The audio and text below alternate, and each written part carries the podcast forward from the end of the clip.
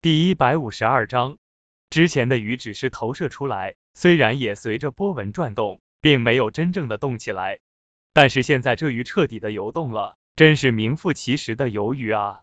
叶城也没有想到这乔太会送这个，不过叶城也不在乎，别说区区的游鱼鼻壶了，之前叶家放了好多个游龙鼻壶，甚至根本无需倒入热水，只要放入到水中，便可自行游动。现在。这玉鼻壶是真的，你现在还要吗？叶城淡淡的说道。这这怎么好意思呢？说完，周桂雪就伸手准备把水里面的玉鼻壶拿回来了。开玩笑啊，这可是价值百万的玉鼻壶啊！凭什么不要？这东西卖出去那就是上百万啊！柳河跟周桂芳气的都差点吐血了，愤怒的瞪叶城一眼。这可是鱿鱼鼻壶啊，价值上百万。而且有价无市，可是叶城竟然送人了。虽然他跟周桂雪是姐妹，可是这是价值百万啊，不是几十块钱，也不是几百块的东西啊。周桂芳已经下定决心了，哪怕丢面子，也得把这东西拿回来。而且众人也不会说他什么。而就在这个时候，周传虎移了一下，脸色不由得惊讶起来了。他急忙说道：“等一下。”周桂雪不由得一怔。以为有什么问题，又把手缩回去了。而周传虎从身边的背包中拿出了装备，这些都是他随身准备的，里面有放大镜。传虎，怎么了？周传虎突然举动，让周围的人都不由得惊讶起来了。贺庄明心中一阵激动，暗道：难道玉鼻壶是仿品？周传虎也没有说什么，就是拿着放大镜看。众人都屏住呼吸了，也没有人敢询问。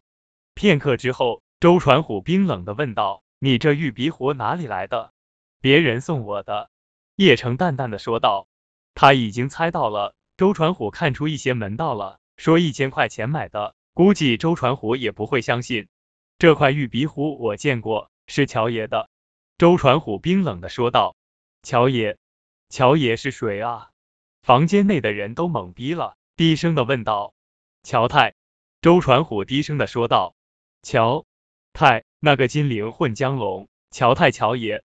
一瞬间，整个房间内气氛紧张到极点了，惊悚的望着叶城。刚才叶城说是别人送的，而这玉鼻壶的主人可是乔太啊！整个金陵人说到乔太，谁不知道啊？乔爷这两个字就能把人吓死啊！这些年死在乔太手中的人数不胜数啊，而叶城不过就是一个退伍军而已。乔太怎么可能送给叶城？据我所知，乔太把玉鼻壶看得很重，从来不送人。周传虎又说了一句：“对，我也听说了，我们老大也说过，整个金陵城，乔太乔爷的玉鼻壶可以排名第一。”贺卫国脸色阴沉，低声的说道：“周传虎跟贺卫国的话，加上乔太的身份，让贺庄明立刻反应过来，不由大笑的说道：‘叶城啊，叶城。’”没有想到啊，你敢偷乔爷的东西啊，你完蛋了！